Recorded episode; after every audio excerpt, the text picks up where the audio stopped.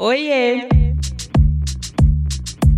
Eu sou Luanda Vieira, jornalista e atualmente também influenciadora digital. Depois de ser editora de moda e editora de beleza e bem-estar em duas grandes revistas femininas, diria que no auge da minha carreira no mundo corporativo eu resolvi mudar o rumo da minha trajetória e seguir sem freio, pelo menos por enquanto, na vida autônoma. E é por isso que eu tô aqui para falar com você sobre carreira na real, sem romantização, mas com conteúdo que pode tornar esse lado da nossa vida um pouco mais confortável. E hoje eu tô aqui para falar do corre dela dela, Domitila Barros. Ativista, empreendedora, speaker, apresentadora, modelo, atriz. Eu diria que de tudo um pouco e sempre muito bem feito.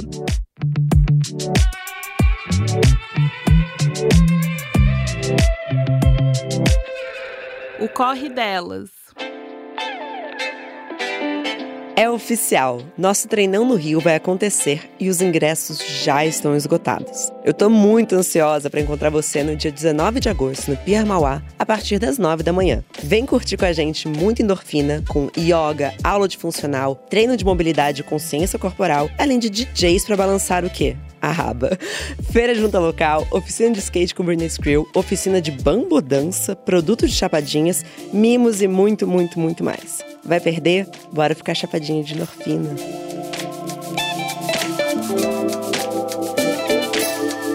Né, Domi? Já tô te chamando de Domi. Lógico, pra você é Domi. Não, e é isso, é o que eu tentava falar, né? Isso é pra mim é ser farinha. Passar fome eu não vou passá-lo. Eu faço de tudo Exatamente. um pouco. E vamos que vamos. Eu, tenho, eu sou que nem as estações, né? Quando é, no inverno, é, no inverno, as plantas é, morrem, no verão elas voltam. Eu sou assim, tem época que eu sou atriz. Tem época que eu não tenho saco de encontrar ninguém, quero só ficar no meu home office. Aí eu sou empreendedora. Não, e, eu e assim, amo. vida que segue. Eu amo, e vamos falar sobre isso, porque tem uma história sua que eu amo, que é como você começou a ser atriz. E você vai contar, enfim. Mas eu te conheci no Big Brother e eu fiquei muito feliz. E quando eu assisti, eu falava, por que, que eu não conhecia essa mulher antes, sabe? Mas tudo tem seu tempo, tá tudo certo. E sempre que você tava ali conversando com o Fred, com as meninas, eu falava, nossa, eu queria tanto estar nesse sofá te ouvindo, porque eram sempre histórias tão generosas e que me ensinavam muito, sabe? Então é muito especial ter você aqui hoje no Corre Delas e ter esse papo. Vai ser muito bom, eu Ah, você acho. Aquece, aque- você aqueceu muito meu coração Ah, agora, Lu, de verdade. imagina, Obrigada. imagina. Porque é assim, eu,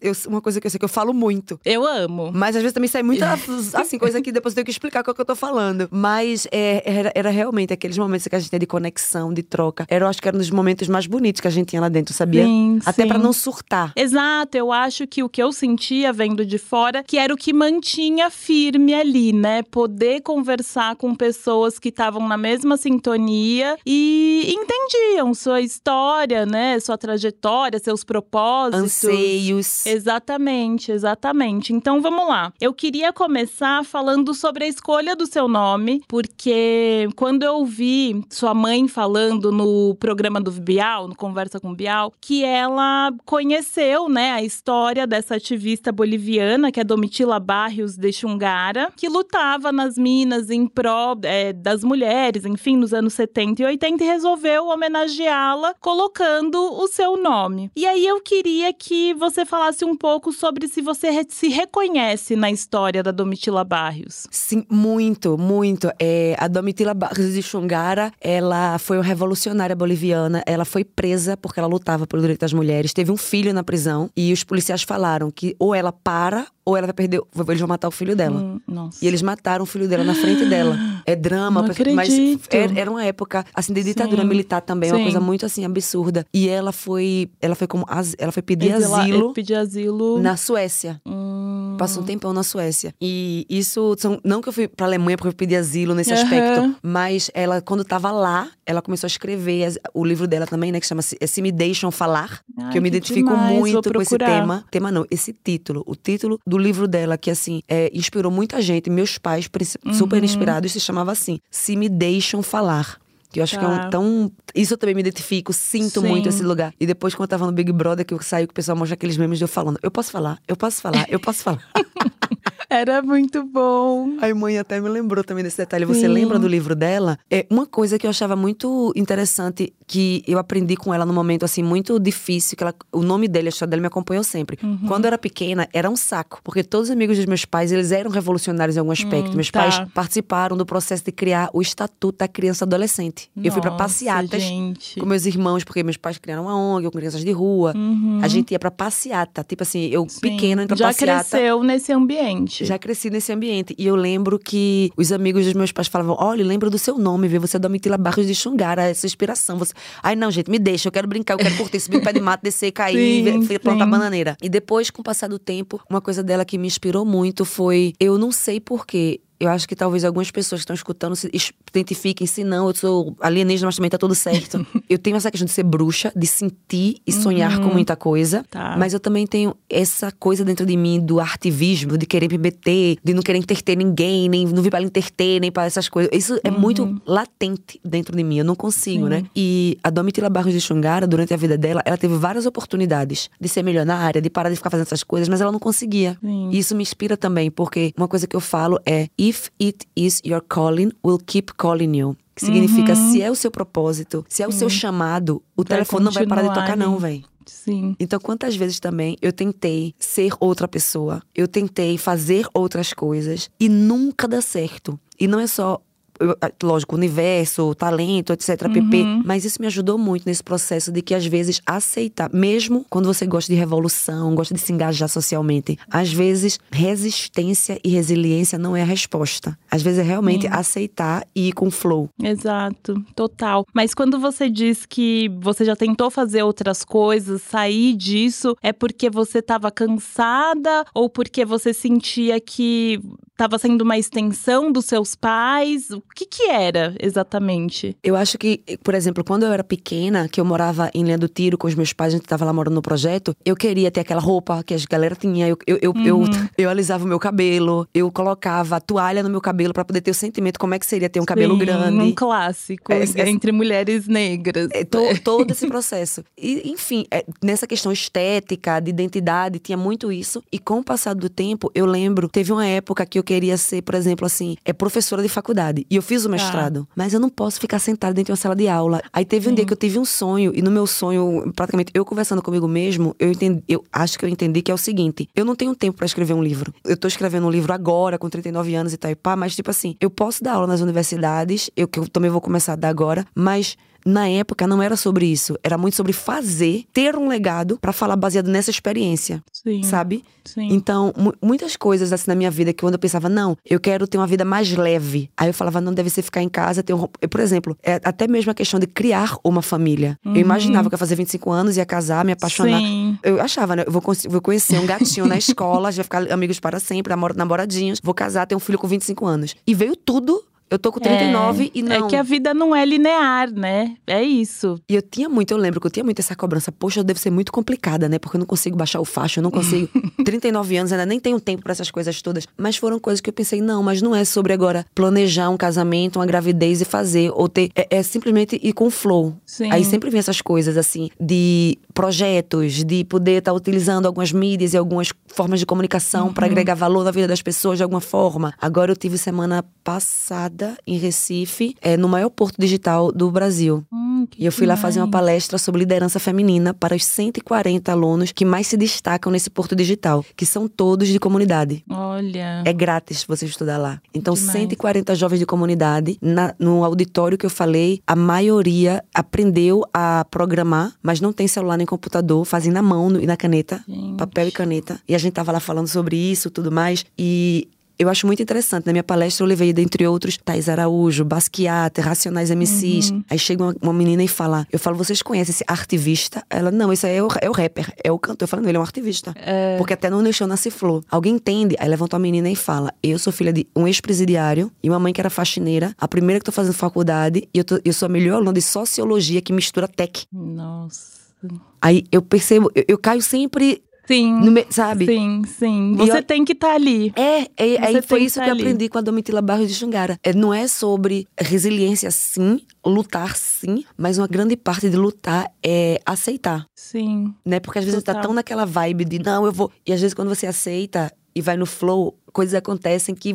Aí eu falo, é, foi isso que eu sonhei. É. Foi isso que eu sabia. É só você Sim. não ficar também tanto contra o seu próprio destino, sabe? Sim. É, e fica até mais leve, né? Eu acho que, hum, enfim, essa coisa de educação tem a ver com que eu vou, com essa segunda pergunta, que ainda falando sobre uma frase da sua mãe, né? Que é a seguinte: abre aspas. Quando a pessoa começa a ler, ela começa a mudar o seu destino. Eu achei essa frase assim muito linda e ela falou isso para contar que você começou a contar histórias, né, no projeto dos seus pais aos 13 anos. E aí, dois anos depois, a Unesco, em parceria com a Disney, fez um, um prêmio. Você foi premiada com esse prêmio que chamava Alfabetiz Alfabetizadores do Milênio e deu uma palestra para eles falando sobre o seu método e tal. Então, eu queria que você falasse como que foi para você entender que aos 15 anos você já tinha essa voz potente, sabe? Você já tinha esse dom aí de mudar o mundo. É muito engraçado, porque mesmo tudo isso acontecendo, demorou para eu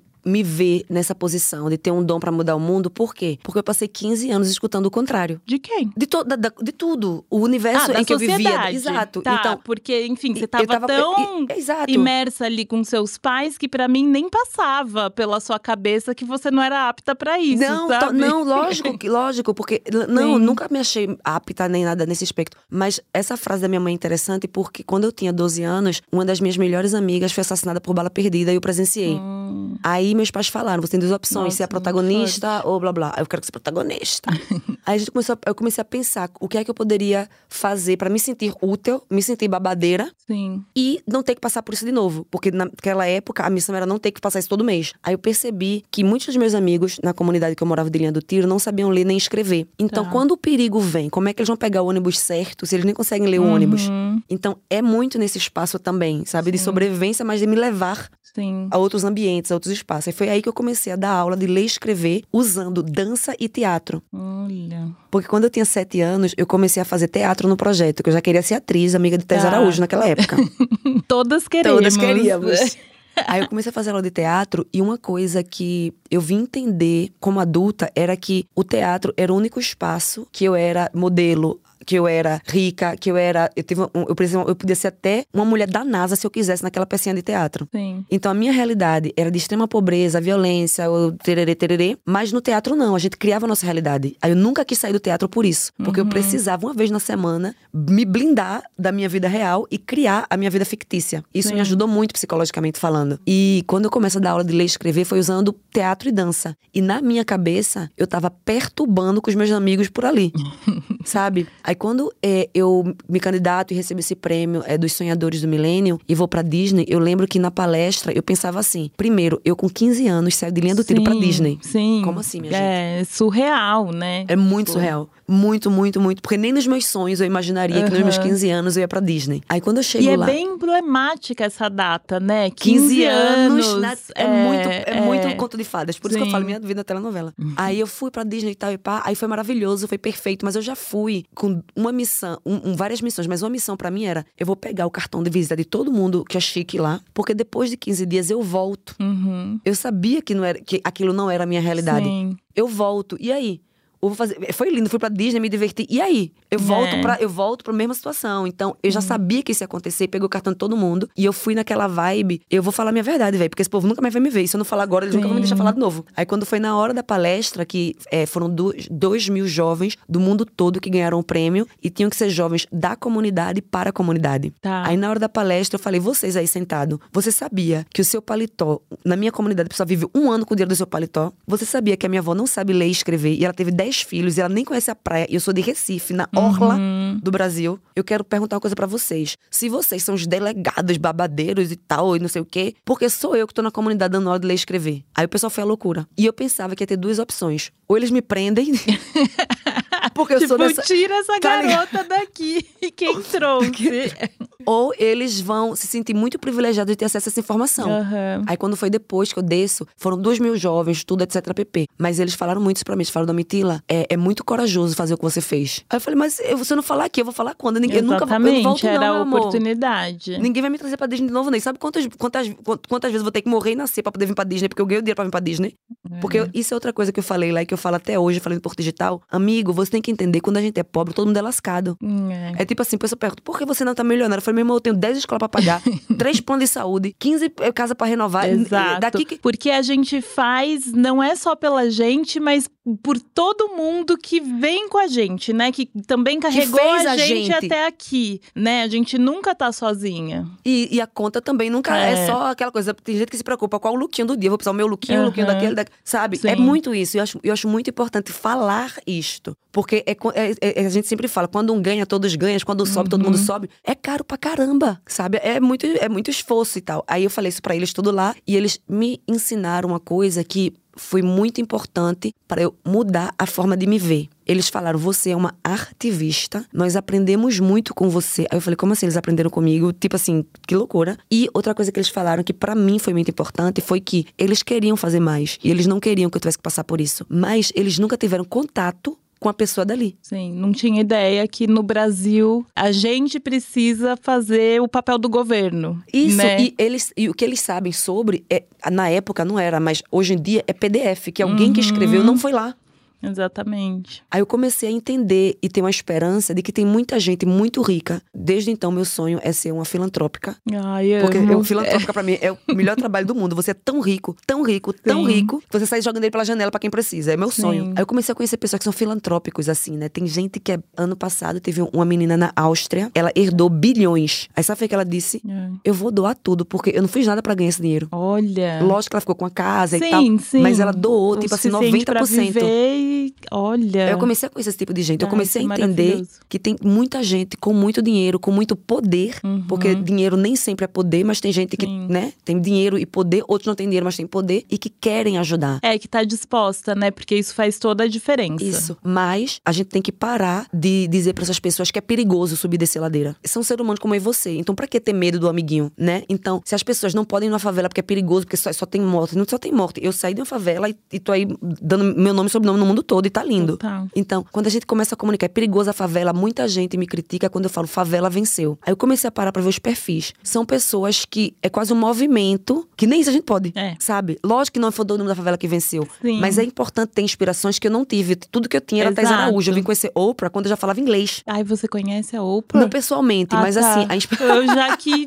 Não, não tá, entendi. mas sabe? Saber da existência inspiração de- dela. Porque Sim, quando tá. eu tava me formando, fazendo mestrado, faz, a- começando as primeiras empresas, todo, todos os meus coaches falavam: procure uma pessoa que você quer chegar onde ela chegou e veja como ela chegou lá. Eu olhava Uhum. Pra um lado, pro outro, pra cima e pra baixo, e era muito difícil. É, é. Aí por isso que eu comecei a gritar, ir pra televisão e fazer reality show pra dizer: ó, não deu 100% certo, mas até aqui deu pra Tá fazer isso aqui certo. e foi nesse caminho. É sobre mudar a narrativa, né? Isso. Porque enquanto a gente fica só na coisa triste, na coi- sendo que, enfim, a periferia é um talento, é uma potência. E se a gente, me coloco nesse lugar também, não falar sobre isso, quem vai falar, né? Então, eu vejo a sua trajetória, eu vejo o seu legado muito nesse lugar de mudar a narrativa que a gente tá acostumado a ouvir na mídia em geral, enfim. Aí sobre isso, eu preciso, que eu não resisto, falar uma coisa. É, Por isso que eu tô aqui hoje, por isso que eu tô tão grata que nós nos conhecemos. sim. Por isso que eu tô rouca de falar até eu me acabar. Porque uma Ai, coisa que eu é aprendi tudo. foi: a gente só vai mudar a narrativa quando a gente começar a escrever. Então, Uhum. primeiro você tem que aprender a escrever. Depois você tem que estudar muito, galera. Eu sempre falo: se eu tivesse desistido com 35 anos, eu não tava aqui. Eu vim ser Miss com 38 anos. Olha a caminhada, demora Uhum. Sim. 38 anos. Então, primeiro é não desistir. E segundo é realmente se educar. É. Porque quando você é educado, que eu falo não só educar, que as mães da gente, os pais, sempre daquela educação, né? Bem, Sim. mas assim, de se capacitar pra você É. estar em espaço onde você possa escrever essa história. Exatamente. Eu sonhava muito em alcançar lugares e tal e pá. Aí quando você alcança, você percebe que você não quer nem estar ali. Exatamente. Você chega no lugar e você fala, nossa, é, É isso?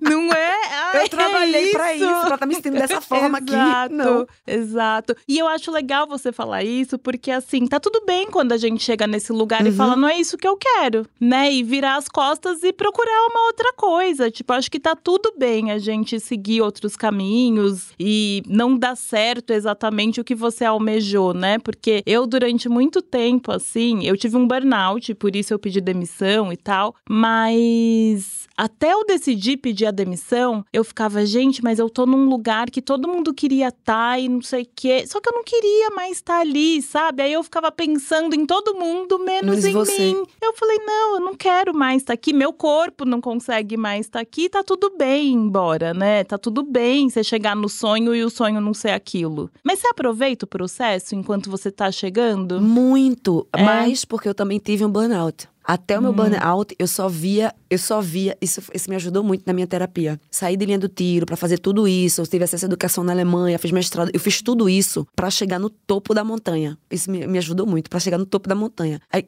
qualquer pessoa que tá escutando, que já subiu uma montanha, sabe, quando você chega no topo da montanha, você consegue ver 10 outras montanhas. Sim. Então você vai ter que descer e subir a outra, porque a curiosidade e o- a, a vontade da adrenalina, Nossa, é muito bom isso que você falou. a gente nunca vai chegar no topo da montanha. É, é. Porque quanto Nunca mais tem visão... aquele cheguei lá, né? Nunca. Cheguei? Cheguei aonde? Porque você chega e você vê que ainda tem um mundo pra explorar, né? E quanto mais. Isso, isso exatamente. E quanto mais você vai subir nessa montanha, mais você vai vendo quão grande o mundo é, quão pequeno você é e quantas coisas você ainda quer ver e realizar. Agora, se você chega lá exausto, você chegou correndo, você tem que passar três É. noites dormindo pra poder descer e ver se você consegue subir a próxima. Ou você já quebrou o pé e nem descer, mas vai descer. Sim. Então, isso visualizar assim me ajudou muito. Essa questão de que eu posso ter o prêmio, posso ter o que for. Agora, o topo da montanha não existe. Então, é sobre o processo. E eu tive um burnout é, quando eu tava com 30 anos. E o meu burnout se desenvolveu em uma pancreatite, acho que é o nome. É a inflamação do pâncreas. E eu vim descobrir que eu tive um burnout porque um dia eu fui pro trabalho, saí brigando com todo mundo. Aí eu pe- surtei. Aí o pessoal, pra me acalmar, falou: Domitila, você está tendo uma crise nervosa. Eu falei: Não, eu tô com raiva de vocês, que me estressaram. Aí ele falou: não, não, bora pro médico. Eu chegando no médico, a médica falou: Você sabia que você está pesando 42 quilos? Eu falei: Não, porque no processo do meu burnout eu não me via mais. Eu via o trabalho, eu via o topo da Sim. montanha, eu via as contas, eu via a falta de esperança, aquele sentimento Nossa, que sim. eu não sei se você se identifica. De, o meu burnout foi muito nesse espaço também de. Eu comecei a trabalhar, eu comecei a dar aula às crianças com 13 anos, com 15 anos eu ganhei o prêmio, com 17 Uhum. eu comecei a fazer serviço social, com 21 eu comecei a fazer meu mestrado na Alemanha, É com muita 30 coisa. acabou-se. Sim. Então, eu acho até hoje que não foi porque eu trabalhei muito. Foi porque eu trabalhei isso tudo e não era suficiente. É uma vida inteira. Não, eu, eu me identifico super. Quando eu olho pra trás, eu consigo ver exatamente que foi essa minha caminhada inteira, porque também existe uma. Exatamente. E existe uma coisa nessa caminhada, que acho que talvez você se identifique também, que é o medo de não conseguir, por conta de como é a, a sociedade estruturalmente falando. Então a gente sabe que a gente precisa realmente ser a melhor ali. Então isso desgasta muito esse processo de ser a melhor e você se cobrando, né? Porque você tá o tempo inteiro se cobrando. Não tem nada a ver com uma competição com um outro. É, É uma você- coisa interna. Você ali correndo e se cobrando, e aí você chega e aí você precisa de mais e tal. E quando você vê burnout, Burnout. burnoutou. Tá exausta, esgotada, porque o caminho, ele não é fácil Não. né? Esse caminho hoje, quando a gente vai contar a história, ai que legal, tal, mas o caminho inteiro não foi fácil. E é longo, né? É aquele tipo de Exato. coisa. Eu pensava, ok, quando eu passar no vestibular. Ok, quando eu conseguir o primeiro emprego. Uhum. Ok, quando eu entrar. E nunca. É. E nu- ia ter lisaga e mais problema. E, É. e tão grandes. E, e essa questão da perspectiva, né? Por exemplo, a minha avó. A mãe do meu pai teve 10 filhos, era analfabeta. Meu pai é o primeiro a fazer faculdade, ele estuda matemática. Eu sou a primeira a fazer o mestrado. Uhum. É- é- já é uma evolução. Agora, mesmo assim, é muito. Eu acho que não foi nem o cansaço do trabalho, de nada. Foi muito aquela questão de falar: poxa, eu com 30 anos, poxa, eu vou ter que trabalhar isso mais 50 anos e três vezes mais rápido pra poder eu- Sim. eu estar nesse espaço. Não é nem do topo da montanha, até nesse espaço de. Isso aconteceu comigo, de eu estar na Alemanha e meu pai mandar mensagem falando: Domitila, eu sou diabético, não tenho como comprar um remédio. Não tem. E você pode estar na melhor faculdade. Isso acaba Sim. qualquer. Assim. Aí você fala: peraí, eu tô trabalhando pra quê? Eu tô fazendo mestrado pra quê? Se nem o básico eu tô alcançando. Exatamente. sabe? Exatamente. Então, isso foi o que deu meu burnout. Foi aquele sentimento Sim. de que, peraí, todo mundo aqui faz um vestibular, ganha o carro, vive, tá, tá Total, lindo. tem apartamento. A preocupação é o que, se eu vou pegar, se vou pegar iFood ou rápido, não sei o quê. Uhum. E você naquela vibe, eu falei, peraí, meu irmão, eu- quando, Sim. né, vai ter aquele sentimento, não é nem do topo da montanha, que, ok, uf, tá todo mundo bem, agora eu vou pra uma praia. Aí depois do burnout, eu comecei a fazer isso. E muita coisa começou a acontecer pra Tá. todo mundo, porque eu comecei a fazer isso. Aí o burnout me ajudou muito também nesse E pra mim, o meu burnout foi meu melhor amigo, porque a minha terapeuta, ela me ajudou muito com essa frase de que, Domitila, se você não aprender a mostrar fraqueza, você não vai chegar aos 40. Uhum. Eu comecei a Tem pedir ajuda também. com 30 anos. Sim. Eu sou aquela menina que eu me vestia sozinha, eu fazia meu cabelo sozinho, eu ia pra escola, trazia nota sozinha, fazia... e tá tudo bem, porque eu achava que era, era bonito, era um orgulho. Uhum. Eu não queria que dar trabalho pra precisa- ninguém. Exato, acho que essa questão de não querer dar trabalho pega muito a gente, né? Porque de, De fato um a gente incômodo. sai fazendo tudo. Minha mãe até hoje é, pediu uma informação pra ela, assim, é. Nossa, é a morte, porque ela acha que ela tá incomodando Isso. alguém e tal. E aí é muito bonito até de ver que eu tô desconstruindo isso nela, sabe? De não, mãe, a gente vai sim pedir essa informação, tá tudo bem. Essa pessoa está aqui pra dar essa informação, sabe? Tá tudo certo. Então eu sinto que hoje a gente desconstrói, né, esses paradigmas que a nossa própria família cresceu também vivendo e em alguns momentos até devem ter tido um burnout, se esgotaram, mas não podiam se permitir. Né, viver Total. essa vulnerabilidade, Isso. né? E quando eu começo a pedir ajuda nesse processo de burnout, a coisa mais bonita que aconteceu foi que uma pessoa que eu amo muito falou assim: Poxa, Domitila, é tão bom você precisar de mim. Hum, Olha. Porque quando você faz tudo sozinho e não precisa de ninguém, você é insuportável. É, E tem tanta gente que ama a gente sim. e só quer poder fazer. é, As pessoas veem a gente se lascando, só quer poder fazer. Agora você dá o sentimento pra aquela pessoa que aquela pessoa nem capaz de lhe ajudar é. É. Você consegue tudo. Sabe aquela pessoa que você pensa, é aniversário de fulaninho, eu não tenho nem presente pra levar porque a pessoa já tem tudo. Uhum. Nossa, Muitas- você faz umas relações muito boas. Eu sou, o pessoal é diz que eu sou doida, que eu sou meme ambulante, mas eu acredito nessas Nossa, coisas. Mas é muito isso. Mas é muito, eu sinto muito nesses lugares, sabe? Como eu sempre tive essa situação, eu sou pobre, não sei o que, não sei o que, e eu, eu sempre tive contato com pessoas de várias classes sociais. Tinha pessoas que eu pensava, eu não vou nem levar presente, porque a pessoa já tem tudo. Uhum. Aí minha mãe falava: ninguém é tão pobre que não pode dar nada, e ninguém é tão Sim. rico que não precisa de nada. Aí às vezes é uma carta, aí a pessoa vai à loucura por causa de uma carta nunca recebeu mão. uma carta, né? Tipo, tem tudo, E mas nunca nunca, recebeu uma recebeu carta. uma carta. É exatamente isso. E a mesma coisa quando a gente começa a pedir ajuda, porque é um sentimento parecido. Muitas pessoas pensam assim: poxa, eu não tenho nada pra oferecer pra Lu, porque a Lu já sabe, já, já escreve, já Uhum. fez, já aconteceu. É. Pra mim, assim, sem brincadeira, quando uma pessoa fala assim, Mitila, eu fiz um bolo pra você, eu me acabo, velho. Porque eu, não sei, eu não sei fazer bolo. E pra mim, a minha avó, ela, ela cozinhava muito bem. Sim. Então eu fui agora na casa das minhas tias tomar uma sopa. Eu falei, minha gente, pelo amor de Deus, eu só preciso de uma sopa. Eu tô doente, eu posso ir na casa das tias tomar uma sopa? Então elas moram na comunidade, elas moram no Morro da Conceição. Aí quando elas sabem que eu preciso da sopa delas, porque eu tô doente, Aham. e eu só fico boa quando eu tomo a sopa delas, é bonito. Sim. Não só conecta a gente, mas é bonito. Porque quando eu era pequena, meus pais eram assim. Eu falava, olha, eu vou pra ali, vou te na casa da sua avó, quando eu voltar eu lhe pego. A gente nunca sabia quando ele voltar. e fora as minhas tias. Agora eu cresci, fiz isso, fiz aquilo outro, papapá. Mas é a sopa delas que me curam quando eu tô doente, sabe? Sim. Aí aprender a pedir ajuda, eu não teria aprendido se não fosse o burnout. Porque eu aprendi É. que uma mulher forte, uma mulher bem resolvida, ela é independente, ela estuda pra poder fazer acontecer, pra tomar as decisões, não sei o quê. Mas ninguém é uma ilha. Todo mundo É. precisa de todo precisa mundo. descansar, precisa ser vulnerável, né? Precisa. Eu acho lindo você falar isso, porque recentemente hum, a Jace Doce, que inclusive veio até aqui no podcast também, esse episódio tá ótimo. Ela me mandou uma mensagem me pedindo hum, um conselho. E ela começa essa mensagem falando assim: Lu, eu sei que você é muito ocupada, mas quando você tiver tempo, você pode ler e, e me ajudar e tal. Aí mandei a mensagem pra ela. Aí só que eu passei o dia pensando naquilo, porque assim, tem dia que eu não tenho absolutamente nada pra fazer, sabe? Mas eu passo essa imagem que eu tô sempre ali, que assim, sou inacessível. E aí aquilo me tocou num lugar tão profundo assim, porque eu falei, talvez eu preciso me mostrar mais acessível pras pessoas, sabe? Porque é, é extremamente o, o oposto e você dá pra pessoa essa oportunidade de te ajudar de alguma forma, ãh, de estar mais na sua vida, é boa, é bom pra nossa saúde mental Total. também, né? Faz muita diferença aí nesse ciclo todo. Principalmente, é, assim, esse processo que a gente esquece tão rápido, pós-pandemia, digitalização. Eu juro por Deus, eu amo os meus seguidores, os meus fãs, que eu fico chocada quando eu falo que eu tenho fãs. Mas, meu Deus, quem é ela na É fila do uma pão? loucura, né? Eu amo, mas nada supera o contato pessoal pra mim. Uhum. Você pode escrever, Domitila, seu vestido é o mais lindo do Brasil. Eu vou agradecer, é bonito. Agora, quando a pessoa chega e olha pra mim e fala, preta, que não sei o quê, que não sei o quê. Uhum. É diferente. Isso é um construto social também, que eu tava até fazendo um projeto agora na Alemanha, eu- era sobre isso, pra uma empresa de lá. De que por muitos anos, é sucesso era, eu sou tão ocupado, eu tenho tanta gente trabalhando pra mim. Exato. Eu tenho que administrar tanta coisa que eu não tenho tempo, porque sucesso era vinculado ao quão ocupado você é. É, Exatamente. Aí veio, aí veio o burnout. Bom. Aham.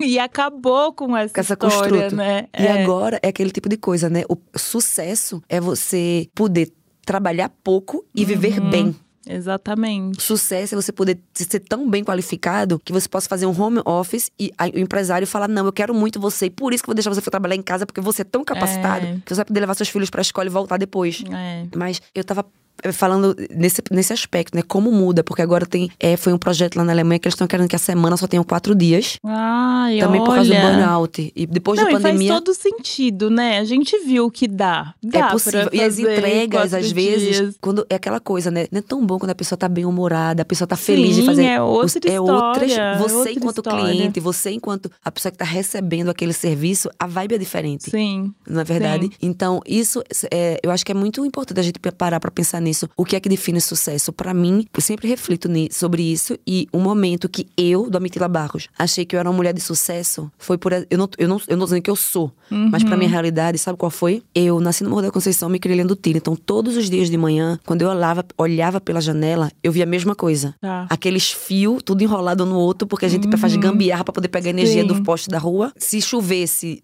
lama e as casas da comunidade que todo mundo conhece como é. Uhum. E eu falei pra mim, em algum momento na minha vida que eu não sei, eu falei, um dia eu vou ser tão rica Tá. que quando eu olhar da janela, eu vou ver uma outra vista. Ai, Então, eu não tenho carro, é, eu não tenho, assim, algumas coisas que pra algumas pessoas são símbolos de status, essas Sim, coisas. Sim. Agora tem umas viagens que eu repetiria mil vezes, que foi eu Demais. sempre sou curada nas minhas viagens e eu consegui, eu teve um certo momento quando eu tava na Alemanha, morando num apartamento onde metade do apartamento era de vidro, pra poder a gente ver a paisagem que era um rio e uma cidade histórica. Aí eu falei, eu alcancei mais Aham. do que Esse eu é o seu Esse era o meu sucesso. sucesso. Sim. Porque quando eu acordava, era a época que eu fazia yoga todo dia. porque quando eu acordava, que eu via aquela paisagem, é muito incrível. Porque o meu cérebro, ele sempre de manhã precisava de eu fechar e abrir o olho três vezes Uhum. pra eu aceitar aquela paisagem. Sim. E eu, mesmo morando 17 anos na Alemanha, etc., muitas vezes quando eu abro uma, uma- janela, eu ainda vejo a mesma paisagem da minha infância. Aí Olha. eu tenho que piscar duas, três vezes pra poder ver onde é que eu realmente Sim. estou. Sim. Aí foi quando eu comecei a entender isso, que é, a gente luta tanto pra tanta coisa, mas quando a gente sabe as coisas que depois do burnout, as coisas que fazem a gente bem, Uhum. a vida é tão mais fácil. Aí é Sim. possível aproveitar o processo. Exatamente. Exa Tô nesse processo de conseguir aproveitar o processo, mas eu concordo 100%. E eu acho muito emblemático você falar sobre quando você fecha os olhos, você ainda vê de onde você veio. Eu acho que diz muito sobre você não esquecer quem você é, sobre você ter o pé no chão. Não estava programado isso, mas tem tudo a ver porque você tá sempre descalço, você tá sempre com o pé no chão, né? Você tem essa coisa. Então eu acho que tem uma relação aí disso. Mas isso, isso eu acho tão engraçado quando a pessoa fala, você não esquece. onde-" É difícil de esquecer. É, e Sim. quem fala que esqueceu, eu não sei É, se esqueceu, né? é difícil. É. Além disso, além de ser difícil, porque eu vivi a minha vida lá, minha socialização, meus amigos, tudo, tem um fato que a minha família ainda mora na Uhum. comunidade. Nossa, eu tava no Recife, tive a oportunidade de ficar num hotel muito lindo, maravilhoso, com vista pro mar, todos os quartos perfeito, amei. Mas sábado e domingo eu falei, galera, sábado e domingo não é negociável. Eu vou ficar com a minha Aham. família na comunidade. Sim. Porque eu não posso chegar falando da comunidade se eu não tô dentro da comunidade. Uhum. E eu não posso falar, não tenha medo do amiguinho. Sabe quantas vezes me perguntam? E tu ainda sobe dessa ladeira, tu não tem medo agora, não? Eu falei, não, medo de quê? São meus irmãos que estão ali, minhas É. Uhum. irmãs. A galera que me viu crescer. E fica feio eu não voltar, Exatamente. sabe? Sim. E eu, minha família tá na comunidade. Minhas melhores amigas me chamam pra tomar banho na laje de sol. Então, assim, tudo. como assim esquecer? Como assim não Sim, voltar? E é, além de, pra mim, eu não entendo a pergunta de esquecer ou não esquecer, ou esse pensamento. Pra mim é muito mais assim. E eu sei que você vai se identificar, infelizmente, e é um tema, eu não sei se é importante, mas pra mim é. Eu tenho muitas amigas na Alemanha que vêm, por exemplo, do Afeganistão, do Irã, do Líbano, Jordânia, Palestina, de países em guerra e tal. E a gente, quando a gente conversa, a gente percebe uma coisa que a gente tem em comum. Que assim, a maioria delas são assim, dentistas, é, advogadas e tal e pá, né? Eu sou a farinha. E quando a gente senta, a gente sempre vai comer em boteco. Aí a gente tava um dia conversando e chegou a essa conclusão. A gente tem uma dificuldade muito grande de comer num restaurante muito chique. A gente tá nesses lugares, Sim. a gente come, eu vou pras Maldivas, eu faço e aconteça. Uhum. Mas toda vez a gente se pergunta: e minha mãe tá comendo o que agora? Uhum, sim, queria que ela vivesse isso. Eu sempre que eu viajo, eu falo, nossa, eu queria muito que minha mãe tivesse aqui Porque eu vou comigo contar, mas não vai isso. ser a É, mesma coisa. Exatamente. E o orgulho dela saber que eu tô fazendo É. isso não é suficiente. Porque ela tá tendo Sim. orgulho de quê? Ela não está aqui pra saber o que eu tô fazendo, o que Sim. é, como é que é, sabe? Então eu acho que é muito, é muito menos importante pra mim a temática do esquecer ou não esquecer de onde eu venho. E muito mais a temática, o que é que eu tenho que fazer pra isso ser mais justo. Porque eu não sou melhor do que ninguém na minha comunidade. Uhum. Eu não sou mais inteligente, eu não sou mais bonita, eu não sou mais rápida. Eu não sei se é sorte, se é universo, se é destino que eu tive acesso a essas coisas. Mas eu penso muito mais nesse aspecto de que, porque a minha amiga morreu com 12 anos, eu, eu posso ser bilionária, Uhum. ela não vai ver nada disso. Minha mãe, talvez, se eu ganhar muito dinheiro, ainda posso levar a família toda, mas tem gente que nem se eu ganhar dinheiro eu vou poder levar. É muito mais nesse espaço de que o que é que eu ainda posso fazer. Outra coisa que eu fico pensando assim, quando o pessoal fala, eu comprei um carrão e não posso estar na minha comunidade porque senão vão roubar, vou queimar, não sei o que. Eu penso assim, quando é que a gente vai poder todo mundo? Porque quando todo mundo tá bem, aí não tem nem que se É, preocupar. exatamente. Sabe? A gente, Exatamente. quando você para pra pensar que tem gente que tá roubando supermercado pra comer. É, não é porque não presta. Exatamente, sabe? necessidade. Então, é, pra mim é muito mais nesse espaço de que quanto mais eu viajava, via o mundo e entendia as dimensões assim. Eu falava, meu, por exemplo, na Alemanha, todo todo estudante recebe entre 600 e mil euros por mês pra ser estudante. Hum. Aí mil euros é 5 mil reais hoje. Uhum. Aí ficava pensando, peraí, se é possível, com quem eu tenho que pegar o arroba Aham. pra poder fazer isso, é, copy-paste lá, copiar e Sim, colar lá, sabe como é? sim, Eu, sim. eu sempre vejo as coisas muito por esse espaço. E foi por isso também que eu decidi voltar pro Brasil. Porque eu tava numa fase que, graças a Deus, eu realizei muitos sonhos. E além de perceber, oxe, é isso, é. Tipo, ser Miss é assim, Uhum. é. Oxe, ser consultor é assado, é. Além disso, eu percebi que eu tava. Por exemplo, eu fui para a primeira vez para o Deutsche Nachhaltigkeitspreis, que é o maior prêmio de sustentabilidade da Europa. Tá. Fui e conheci a presidente da União Europeia. Incrível, só Uhum. faltava so- chorar. Massa. Só tinha nós duas como mulher no, no simpósio. No segundo ano, eu vou de novo, conheço o presidente da Alemanha. Meu Deus, o presidente da Alemanha, o príncipe de Cannes. Uhum. É uma galera assim muito incrível. Massa. Aí depois eu pensei assim. Ok, glórias a Deus, eu alcancei tudo isso, maravilhoso, perfeito, axé. Mas eu vou ficar em todo ano falar a mesma coisa. Uhum. Quando Se vem você- a ação, né? Tipo assim, falei, tô me repetindo e eu, eu tô fazendo. É pra quê isso? É pra ir pro Sim. Instagram pra dizer que eu conheço? Sim, é pro exato. LinkedIn pra poder ter a conexão? É, é pra quê? Aí eu comecei a perceber que isso tem que ir pra todo mundo. O meu tema principal, por exemplo, na questão da sustentabilidade, né? Quando eu fiz um produto de bebida na Alemanha que é. Eles queriam me contratar como influenciadora. Aí eu falei, Tá. topo, sob uma condição. Um dos sabores vai ser vindo do Brasil. Olha, Aí a gente levou o chimarrão como sabor de AST pra lá. que demais. E, na época, vendeu mais do que a Coca-Cola. Porque foi na época da pandemia que tava tendo um problema muito grande de entrega. Tá. Porque tava um problema com a Ucrânia e a Rússia, a pandemia, e a- aham. muitas empresas muito grandes, os supermercados estavam vazios, as prateleiras. Aí eu falei, exatamente agora que a gente entra. Porque só vai ter a gente, vai pegar e vai dar bom. Além de tudo, a mulher é estratégica. Mas é aquela questão de que a gente teve que uh, administrar É. muita coisa. Quando você tem que subir, descer ladeira, ir no chafariz, pra poder tomar banho, pra poder ainda chegar na hora certa na escola, é, é a parte mais fácil dessa estra- pra mim é a estratégia. Aí depois que eu fiz isso, eu falei outra coisa. Eu falei, ok, a gente faz sob duas condições. Primeiro, a gente vai ter. São três sabores. Um vem do Brasil. E segundo, a gente vai ter que fazer num preço e num propósito que todo. é, tem, tem dois tipos de supermercado na Alemanha, que é o supermercado do povão. Onde Tá. o povão, aquela mãe com oito filhos, compra lá. Sim. Aí eu falei, eu quero a ICT lá. Eu não quero em loja. Lógico, loja de conveniência, loja Sim, orgânica, sim. lindo, mas tem que estar lá. Você quer Por dar o acesso. Lógico. né? Porque a gente só vai. Não, porque é o primeiro, é o primeiro AST, clima positivo, isso, isso. Eu falei, lindo, adorei o PDF. Mas a questão é, a gente só vai mudar o mundo quando todo mundo tem acesso. Uhum. Não vai ser 10 pessoas que compram nesse IT que vai dizer os, os acadêmicos. Não é sobre eles. Sim. Todo mundo vive no planeta Terra. Então todo mundo tem que participar desse, desse processo. Aí não tem esse negócio, não, mas tá no Brasil, tá na África. É planeta Terra, meu amor. É. Você derrubou a mata lá, seu filho vai ficar sem respirar aqui e vai dar legião naquele menino ali. Então bora Sim. se organizar. Quando a gente se organiza, dá tudo certo pra todo mundo. Aí eu percebi depois do ICT e depois de, de me repetir, eu falei, não, eu tenho que voltar pro Brasil e falar exatamente no Big Brother, exatamente para os Uhum. milhões de brasileiros que assistem sobre esses temas. Por quê? Exato. São eles que vão mudar o mundo. Uhum. Porque tem professor que já foi pra Lua, voltou dez vezes e aqui, ó como tá. Sim, exatamente. E é sobre hum, espalhar de fato, porque quando a gente fala de sustentabilidade, clean beauty, não sei o quê, a primeira coisa que vem na cabeça é: ah, é muito caro, não é acessível. Então, é mostrar que é sim acessível para todo mundo, né? Porque eu acho que quando a gente fica nesse discurso de é muito caro, alguém tá lucrando com a sustentabilidade não sendo pulverizada. Né? Pra sociedade toda. Ai, tô feliz que você voltou, Domi. tô Ah, eu feliz. também, eu e tô muito feliz, de verdade. com tudo que você tem feito e vai fazer aí. Porque, nossa, você é essencial, essencial. Nós somos. Por isso que, Sim. eu, assim, eu adoro conversar por isso. Porque, e eu juro, todo lugar que eu vou, agora mesmo, nesse Porto Digital que eu fui, eu fiz a minha palestra e eu chamava os estudantes pro palco. Quando eles vinham, eu falava assim: o palco é seu. Hum. É- É, é, sabe, é- eu, eu quero me aposentar. Pra isso eu preciso de muito. Eu preciso que alguém assuma. Aham. Agora eu preciso que alguém assuma de uma forma que eu, que eu possa entender. Eu falei, essa pessoa entendeu e tá fazendo direitinho, sabe? Sim. E direitinho não porque eu tô fazendo melhor ou diferente dos outros, mas porque tudo isso que eu aprendi eu posso trazer. Dividir com a galera que é muito mais inteligente. A galera faz aplicativo no papel e caneta, minha gente, como assim? Sabe? E eu acho que é muito sobre essa mentalidade, até sobre o tema burnout. Uhum. É, quando a gente quer fazer tudo, a gente não consegue. É. Então é muito nesse espaçamento falar, olha, da onde eu venho, tem talento de cacho. Eu sei o nome e o sobrenome. E não precisa ser eu não, viu? Tipo assim, Exatamente. não precisa ser eu não. viu? Não é Eu sobre posso- a gente, não, né? Não é. É. E eu fui aprendendo nesse processo o que eu gosto. Eu gosto de sustentabilidade. Eu, por exemplo, pra mim, eu sofri muito no Big Brother, teve coisa, mas eu sempre quis entrar. Eu gosto de reality show, sabe como é? E tem uma pessoa que talvez seja mais científica do que eu e não gosta, então ela faz aquele job daquela pessoa que também não gosta de vê Big Brother, sabe como é? Uhum. Sim. E tá tudo bem. Tem espaço pra todo Tem espaço mundo, pra todo né? mundo. Tem um ditado que eu gosto muito que fala: Você já olhou pro céu e viu quantas estrelas tem no céu? A gente nem consegue contar. Aham. Então Tem por que na Terra não pode ter a mesma mundo. quantidade de estrelas? Exatamente, é isso, é isso.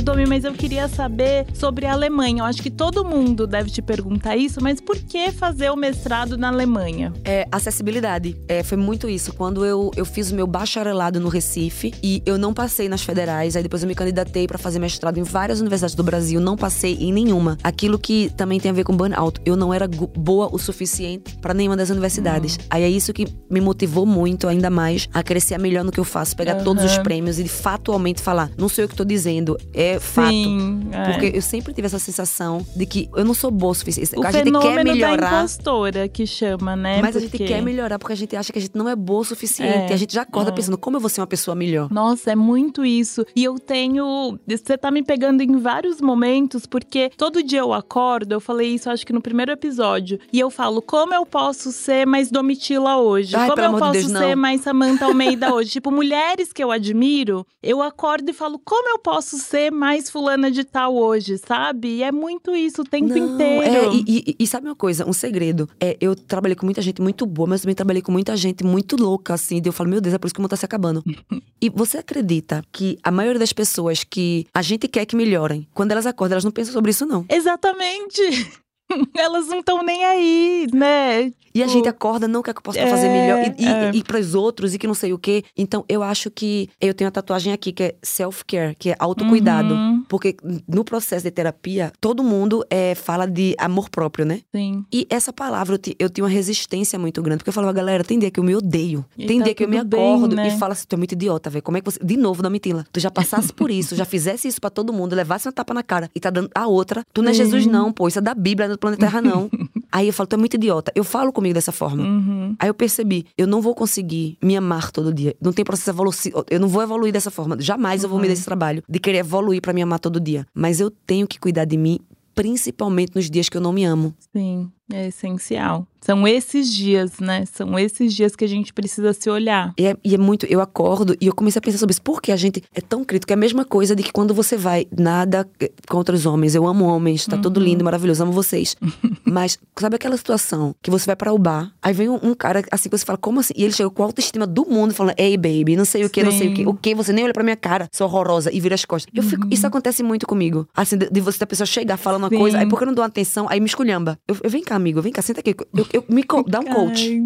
Dá um coach, porque tudo que eu preciso na vida é ter essa autoestima. E não é Exato. menosprezando Não, ele. não. É muito verdade nesse aspecto. Tem gente que acorda e o mundo gira, tá ligado? Ao É. meu- e tá- e tá- eu sou melhor e tal, e pá. Geralmente homens, né? Tem- Os- a autoestima do homem é, assim, um negócio… É um fato pra ser estudado na É, NASA. É, é. E a gente, assim, tem muito essa questão do quando eu, eu até o burnout, eu era assim, quando eu tiver o mestrado, tiver isso, isso, isso, isso, isso, aí eu vou ser boa o suficiente para voltar. Uhum, sim. Quando eu for Miss, eu vou ser boa o suficiente para perguntar que ela tem uma marca que eu não posso nem falar detalhes de, de beauty, que eu há 15 anos já sei que eu vou trabalhar com eles. Eu sonho, vendo os meus sonhos, sabe? Agora demora, e demora, e demora, É. e demora. E eu não sei ainda se demora por causa do universo ou se demora porque em algum lugar na minha cabeça eu coloquei quando eu for, aí eu vou, aí eles vão saber da minha Sim, existência, que sabe? você manifestou tanto o quando eu E que é. pode ser que tá nesse quando, né? Perdido. E eu acho que isso é. uma É. coisa muito louca assim, da gente. A gente sempre. A gente, às vezes, já é tão boa, já é tão legal, já é tão Sim. qualificada, mas a gente ainda se acha não boa o suficiente para, sabe? Sim, E, e eu falo isso por quê? Porque quando as pessoas vêm falar comigo sobre trabalho, inspiração, não sei o quê, não sei o quê, não sei o quê, eu sempre lembro que a questão de como. Todo mundo sabe, mas eu tenho que falar igual. Como a gente se trata e como a gente visualiza o que vai acontecer tem um impacto na realidade que a gente É. cria. É. Eu percebi isso porque é verdade quando a gente fala no dia que eu falei agora eles que vão pra merda que não sei o que, tudo mudou. Eu deixei de fazer de graça, Sim. a concorrência veio atrás, É, sabe? Como a gente se posiciona diz muito. nosso diz valor é a gente muito. que dá. É, é. Né? Aquela música da Isa quando ela fala, eu sei o meu valor e a cotação em dólar. Uhum, É- é- exato. aí eu prefiro que a cotação seja em dólar e me chamem de arrogante e com é essa cotação. euro. Não, É. mas sobre essa questão, porque ainda tem essas, são muitas Sim. nuances do babado É. todo. É. E eu acho que a gente tá numa fase de, de mudar a narrativa, mas muito nesse aspecto de como a gente vai mudar essa narrativa, sobreviver, ser feliz e ainda salvar, se não o mundo, pelo menos o nosso mundinho. Uhum. E é muito, é muito, é muito. A maioria dos seres humanos não só precisa acordar e cumprir um to-do list, Sim, sabe? sim. Então, fazer tudo isso e ainda se achar não boa o suficiente, É uma loucura, né, da nossa parte. E o Domi, no meio desse mestrado, surgiu a Domi atriz. E eu amo essa história porque, assim, você tava ali, né, na faculdade e tal, e te chamaram pra fazer um teste, deu super certo, e você foi. Me conta isso.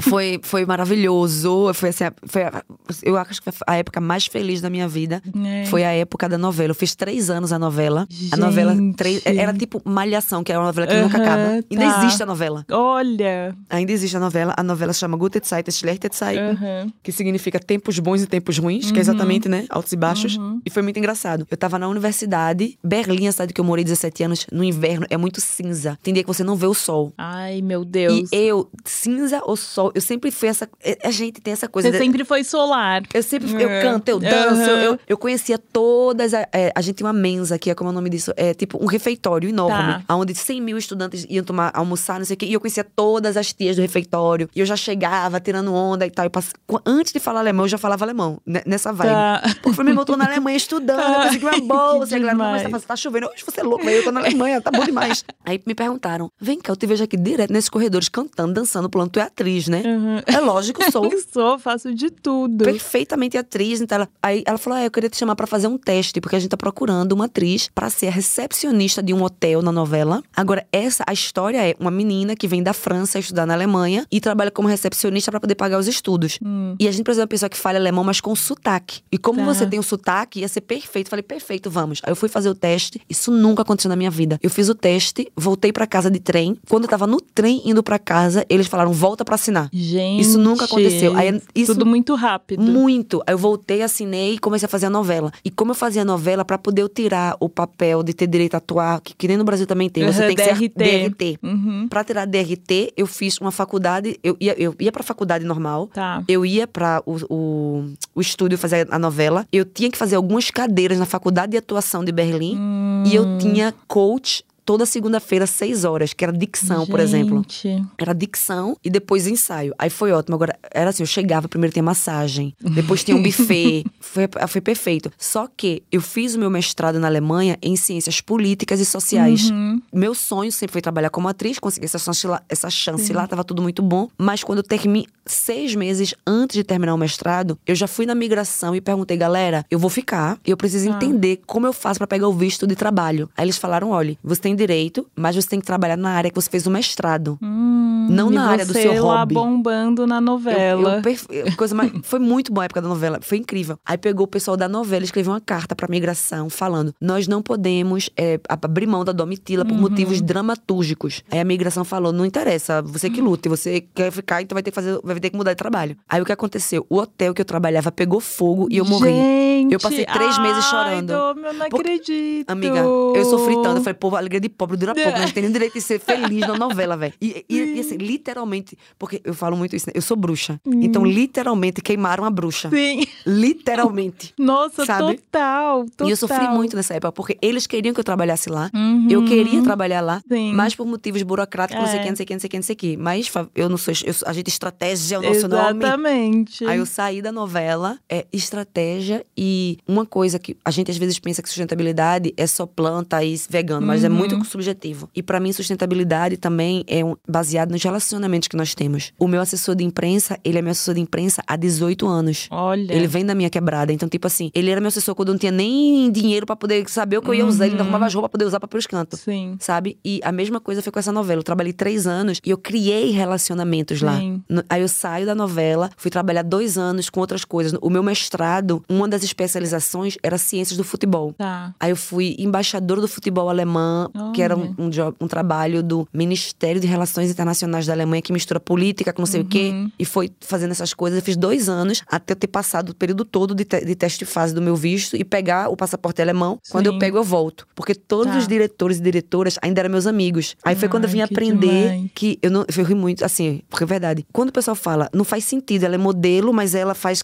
ela assessoria, é consultoria para ministro. Eu falei, faz, sabe por quê? Porque, por exemplo, o trabalho social que eu faço nas comunidades, ninguém paga por isso. Eu tenho que tirar férias para fazer palestra. Eu tenho que tirar férias para poder subir dessa ladeira e falar na- no meu Instagram para as pessoas sobre isso. Então, eu preciso, literalmente, eu amo o Insta- a- as mídias sociais e ser atriz por isso. Na Alemanha, quando você é o melhor, a melhor forma de para mim que eu ganhei dinheiro até hoje foi fazendo É. comercial. Hum, Por quê? Sim. Eles pagam para você o cachê pra você gravar o comercial e depois você fica ganhando um monte de buyout. Buyout é o dinheiro que eles pagam pelo direito da voz, Sim. pelo direito da imagem. Então, enquanto estiver usando ali, você tá ganhando. E é, esse buyout é calculado em onde vai passar o comercial. Tá. E como eu sou ne- negra, Olha. na Alemanha, é, é, né, é o que acontece. A maioria dos comerciais que eu fazia era pra, de, língua, de língua inglesa. Uhum. Porque nos Estados Unidos, na França, Sim, na Inglaterra, tem sim, muito mais gente sim. como eu do que na Alemanha. Sim. Aí, os Estados Unidos, por exemplo, eles pagam o maior buyout, porque é muita gente que vai ver aquele comercial. Uhum. Aí foi nessa história que eu entendi: peraí, eu faço três comerciais por ano. Aham. E é esse E dinheiro que vai pagar a ganhando, passagem pro Brasil, é. pra eu no Brasil subir dessa ladeira sem ter que me envolver em política, sem ter que me envolver em politicagem. Porque eu, Uhum. Aí quando eu vou fazer alguns trabalhos assim de, de consultoria,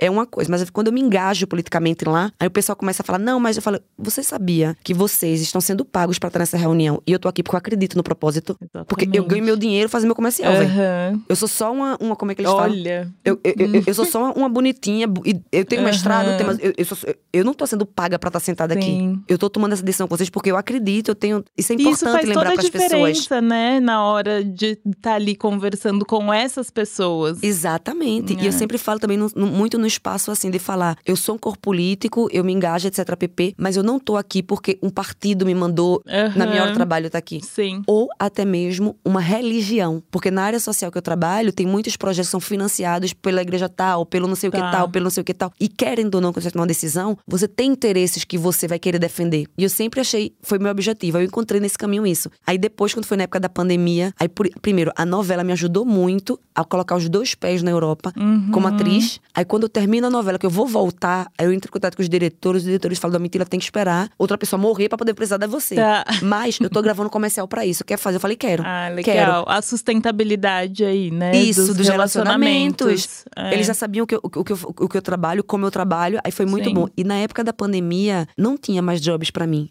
Isso é fato. Porque eu, eu- Hum. eu tinha, na época, duas empresas na Alemanha que continuei trabalhando, mas, tipo assim, não tinha produção de novela, não tinha produção de comercial. Mas porque parou tudo, Porque parou né? tudo. Aí foi quando eu, eu já fazia é, mídias sociais há muito tempo, mas assim, era praticamente um relatório das minhas ações. Uhum. Aí, na época da pandemia, aí eu falei, não, então eu vou investir muito nas mídias sociais, para as mídias sociais Sim. suprir esse buraco que agora os comerciais estão fazendo. Sim. Porque todo mundo fala, não, das mídias sociais ficou rico, não sei o que, não sei o que. Eu ainda, não, mas eu acredito que realmente é, funciona muito bem pra mim. Eu faço alguns jobs nas minhas mídias sociais, por exemplo, que me possibilitam fazer agora, por exemplo, uma palestra no maior porto digital do Brasil Uhum. para as crianças menos, os jovens menos privilegiados, porque eu não preciso trabalhar todo dia porque aquele jobs Sim. apagou eu ter esses dias livres. Exatamente. E essa, essas estratégias, assim, de sobrevivência no final das contas, eu trago desde criança. Aham. Porque eu, eu Sim. vi muita gente. É, uma coisa que eu sempre percebia na minha comunidade é que todo mundo trabalha muito. É. A gente é pobre, mas a gente trabalha muito. Eu falava, a matemática não fecha. E sempre fomos empreendedores, né? Sempre. Que não existia essa palavra, mas a gente sempre soube, soube se virar e fazer o que precisava fazer pra Pra criar possibilidades. É, criar possibilidades. E tem uma coisa que você falou sobre quando você estava falando dos comerciais e tal, sobre a questão da beleza na Alemanha, né? Que não era o seu perfil e nananá. E aí a gente entra na história da Miss, porque eu quero saber tudo. Assim, primeiro, por que, que você resolveu se inscrever? Estratégia. Eu pensei, Tá. na época da pandemia, eu, eu, eu tinha percebido que as mídias sociais estavam estourando e que eu podia fazer essa transição do comercial, a renda podia vir das mídias sociais. Mas eu tava na pandemia com 37 anos de idade, já tava trabalhando remoto, Tá. já fazem mais de 37 anos. Eu falei, mas eu- o que é que eu vou fazer? Eu não- assim, porque você tem que também, na minha cabeça, pode ser pra outras pessoas funcionem de outra forma, mas na minha cabeça eu pensava, eu preciso agora, enquanto tem a pandemia, alguma coisa muito relevante pra poder voltar à mídia, pra poder eu Uhum. ter um, um maior alcance. E sempre em prol do seu trabalho social, Exato. né? Sempre pensando nisso. Como que eu vou ter destaque pra aproveitar e Isso, falar e falar sobre do o que eu tenho projeto. que falar. Aí eu fiquei procurando várias possibilidades e era difícil, assim, pra mim, com todos esses, esses ideais, o que é que eu vou fazer? Aí um dia eu vi um comercial do Miss Alemanha e o comercial era assim: não procuramos a mulher mais bonita do mundo, procuramos a mulher mais inspiradora do mundo. Olha, mas sempre foi assim na Alemanha Não. ou era uma novidade desse ano? Eles mudaram há três ou quatro anos atrás. Ah, tá. Eles mudaram tá. o conceito. Essa história eu acho interessante. Eles mudaram o conceito. A Alemanha foi o primeiro país a abrir mão de participar do Miss Universo. Olha, eu não sabia. É babado é forte. Eu, acho, eu, eu tenho muito orgulho disso, porque Uhum. o Miss Universo, vamos dizer que foi coincidência, porque já, já me chamam de arrogante, né? então tem que ser cuidado.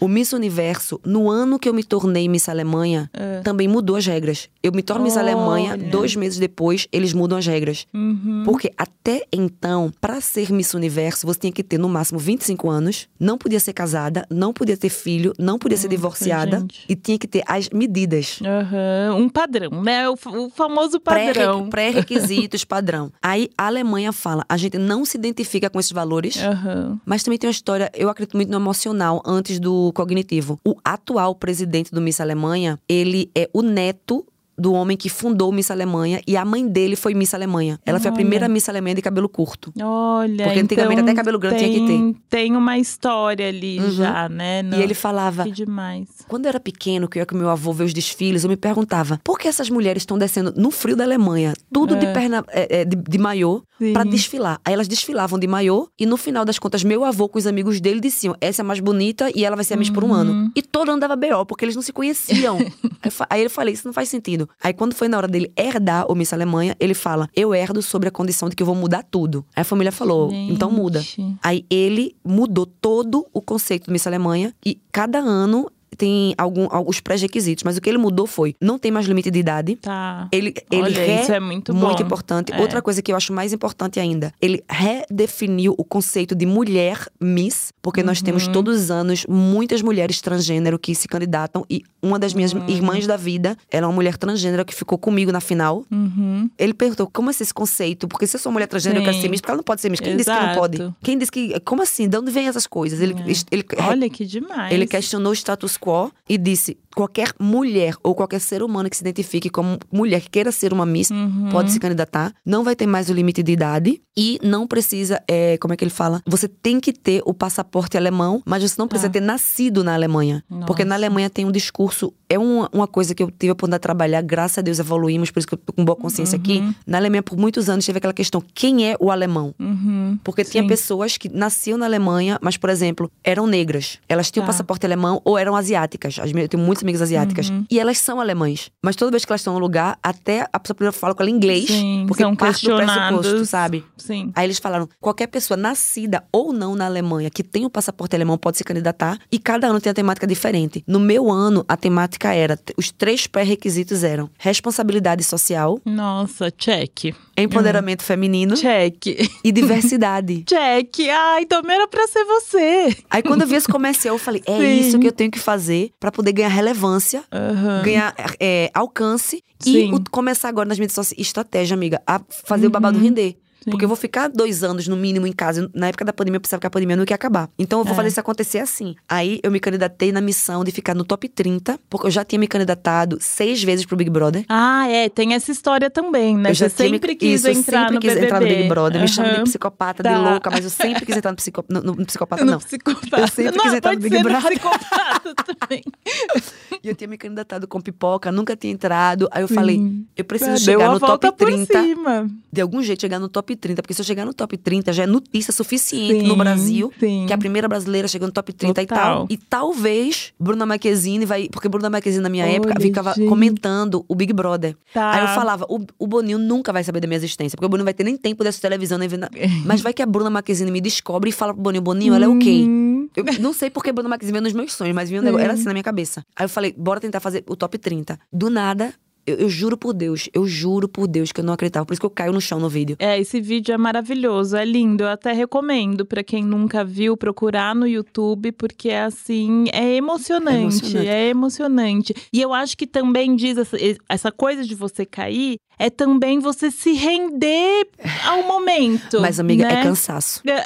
Porque você fala assim, meu irmão, você Sim, andou tanto pra chegar Sim, naquele palco. Sim, sim. É que as pernas já tá bamba. E- mas era muito porque eu não imaginava. E o mais bonito do vídeo pra mim é quando as meninas que, entre aspas, perdem Uhum. A forma como É, elas lidam com a situação. Elas me É, levantam, elas me é, é erguem. lindo. eu me arrepio. Elas me erguem e me levam pra frente, É porque eu não conseguia andar simbólico, sozinha. É mu- muito simbólico. Sabe? Aí Sim. foi muito lindo. Aí eu, do nada, daqui a pouco sou Miss Alemanha. Aí quando eu me torno Miss Alemanha, é uma loucura, porque foi voto do público. Uhum. Foi voto online do público. O Miss Alemanha foi, é- é- era, tava, era como se fosse uma live. Tá. No, não posso falar o nome da plataforma. Tá, tá. Mas uma plataforma que faz o Miss Alemanha. E o pessoal na plataforma, no ao vivo, votava. Pra não ter nem como você fazer surpresinhas. Entendi. Sabe? Era o usuário que tava online no momento, Uhum. votando pra pessoa. E eles iam co- contabilizando aqueles pontos e tal. Nossa, isso é muito doido pensando na sociedade alemã, né? Assim, é uma quebra de paradigma. E eles escolheram. É muito, Sim, é muito, é sim. muito forte. É, muito lindo. Mas é como a gente tava falando. A gente pensa dessa forma, que para a sociedade alemã é uma quebra de paradigmas. Mas o alemão que usa essa plataforma, o alemão que Uhum. assiste, que é ser Miss Alemanha, ele, é- ele é muito mais como eu e você. Ele é Sim. muito mais asiático, ele é muito mais cacheado do que você possa imaginar.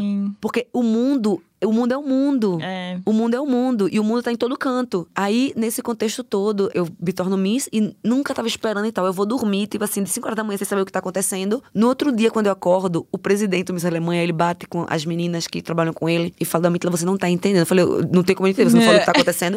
Aí ele: nem a gente mesmo tem entendido que você é a primeira Miss negra e a primeira Miss migrante. Nossa. Nunca tinha tido uma Miss nem asiática, nem Aham. latina, nem nada. Tipo assim, eu fui a Miss Alemanha que teve o maior poder de imprensa global em 100 anos de história. Por quê? Em 100 anos nunca teve uma Miss migrante, nunca teve uma Miss preta. Eu me torno Miss, aí, por exemplo, nos Emirados Árabes, os sheiks, que têm filhos e filhas estudando na Europa, fazendo os mestrados e os bacharelados na Europa, eles sofrem muito preconceito na Europa por serem migrantes. Sim, sim. E ele sempre quis dizer pra filha, filha, mas a gente tem dinheiro, a gente é shake e a gente manda na porra toda. Olha aí, agora o Domitila até Miss. É, foi uma inspiração muito Aham. nesse lugar. Sim. Que Aí- é muito importante. Muito. Porque quem é um migrante? É, só a É. pessoa que foi lá trabalhar pra poder pegar o É. green card e construir prédio? Não! Se você parar pra ver, até na NASA tem brasileiro. Tem uma brasileira Uhum. na NASA, que eu vou conhecê-la. Tem uma galera do Brasil muito maravilhosa lá também, porque tem um grupo de 100 mil brasileiros. Olha. Não é Gente, 10, é 100 é, mil. E a gente é exato. unido pra caramba. E eles também Muito ficaram mais. voltando tudinho. Aí, quando eu me torno Miss Alemanha, eu, eu acho que eu fiz todas as CNNs. Eu fiz até do Egito.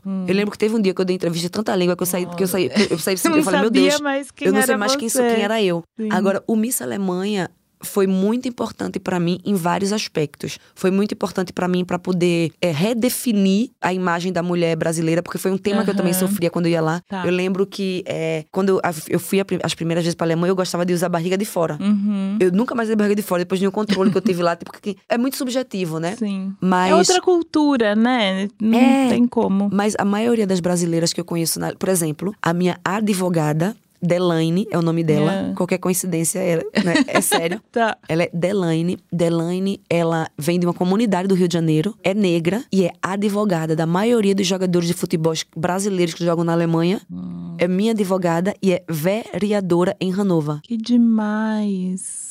A gente precisa ouvir essas histórias. Eu Então, quero trazer essa advogada Delaine aqui vem, ela vive, ela delas. vive, ela, ela, ela vive vindo pro Brasil porque ela- os clientes dela, eu tô aqui, é Aham. jogador vem pra cá de vez em quando. Sim. Então, assim, pra muita gente foi uma novidade que existe Delaine. É, eu fiz um anivers- meu aniversário ano passado foi em Stuttgart. Aí foram mais ou menos 500 brasileiros. Foi um evento pra brasileiro meu aniversário. Tá. Desses 500 tinha uma mesa que eu nunca vou esquecer. Eram as 15 mulheres e elas eram em cada hospital da cidade a chefe das enfermeiras. Gente. Aí eu falei no da entrevista, vocês sabiam que a brasileira não é a do samba, é a que salvou a pandemia e os pais de vocês enquanto tava todo mundo hospitalizado? Porque eu não sei porque a gente, eu não sei porque todo canto que eu vou eu encontro um monte de enfermeira brasileira. Eu acho que a gente tem essa coisa do cuidado, né, de Aham. gostar da educação. Sim, sim. Então, assim, todo tipo de gente é brasileiro, todo tipo de Sim. interesse. Eu antigamente pensava que na Europa só tinha só os filhos dos políticos ricos Uhum. estudando.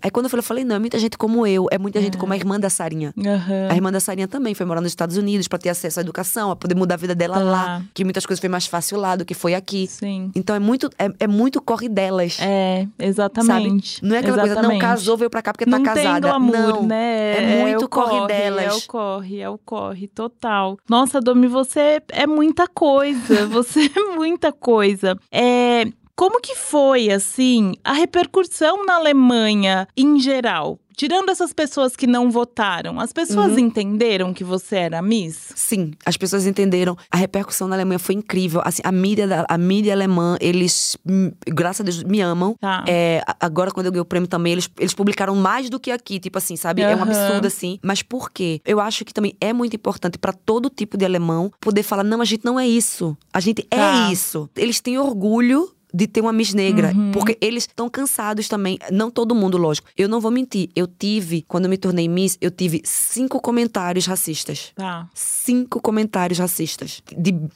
não sei quantos mil comentários. Milhares. E de- desses cinco comentários racistas, a Delaine, que é minha advogada, Aham. porque lá tem um ministério para mídias sociais. Até Ah. o preço da sua postagem é o ministério que calcula para ser justo para todo mundo. Olha, gente. E para não ter. Você poder comprar as coisas, sabe? Uhum. Aí a Delaine, quando teve esses cinco comentários racistas, a Delaine foi nesse ministério e falou: olha, esse user mo- mostrou a documentação toda. Aí eles têm como ver quem é aquela pessoa. E ele, uma, uma das pessoas foi obrigada a me pagar 5 mil euros de indenização Hum. porque fez um comentário racista. Gente, imagina isso funcionando E eu no doei os Brasil. cinco mil que reais. Beleza.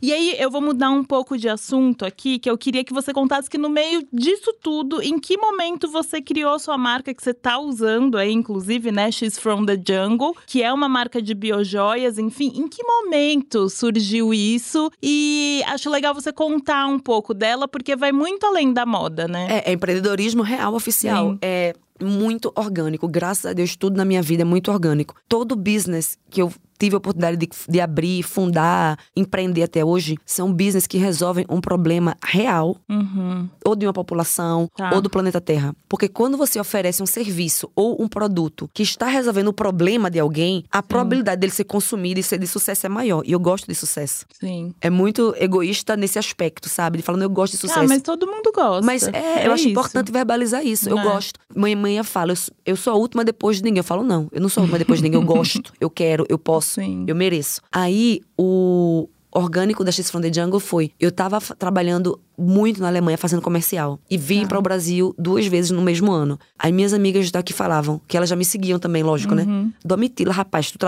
tu é atriz, tu é modelo, tu conhece esse povo todinho, e a gente é aqui, meu irmão. Vá, inventa um, um, um projeto pra poder ganhar dinheiro também. Aham. Aí eu falei, eita, é verdade, mas o quê? Porque tudo que eu começo, eu termino. E eu Uhum. gosto de sucesso. Então eu quero fazer um projeto que vai ser de Sim. sucesso, que vai dar bom e que eu vou fazer muito tempo. Então tem que ser uma coisa que eu goste. Porque se é uma coisa que eu não gosto, que eu tiver que me forçar pra fazer, Sim. depois de um ano vai quebrar a empresa. Aí elas falaram, se vire, pode ser o que você quiser. Aí eu falei, tá, então bora fazer o seguinte: eu gosto de moda. O mundo dos comerciais é muito perto do mundo é, de, da moda. Uhum. Então, vocês vão produzir é, biquínis feitos à mão pra mim. Aí eu comprei, eu nunca vou esquecer, eu comprei ela pra elas fazerem crochê. Eu comprei uma linha que, quando você vai usar jeans, é uma das coisas que mais polui o mundo porque precisa de muita água. É. Linha pra fazer crochê é até biodegradável. Porque você já vê aqueles crochê que começam a se acabar, a se destruir. É uma coisa boa, não é uma coisa ruim, porque Tá. é biodegradável. E eu ainda peguei uma linha que, na hora de eles fazer a cor da linha, eles reusavam a água. Eu fiz uma linha, uma linha amarela. Aí, no lugar de jogar Tá. água fora, eles pegam a água amarela, misturam com a da linha vermelha e faz a marrom. E assim eles trabalhavam. legal. Aí eu juntei o útil ao agradável. Eu sabia na Europa o que eles queriam consumir pela sustentabilidade, que tem que alcançar os objetivos de 2030. Tá. E sabia o que as minhas amigas podiam fazer em casa, que era crochê. Nem precisei ir pra canto nenhum e tá lindo. Aí elas falaram, bora. Aí eu nunca vou esquecer. Como foi tudo muito espontâneo, eu levei, eu volto pra Alemanha levando 15 biquínis. Hum. Aí uma amiga minha, era do The Voice, da Alemanha. Tá. Ela usou um biquíni como se fosse cropped. E naquele dia Uhum.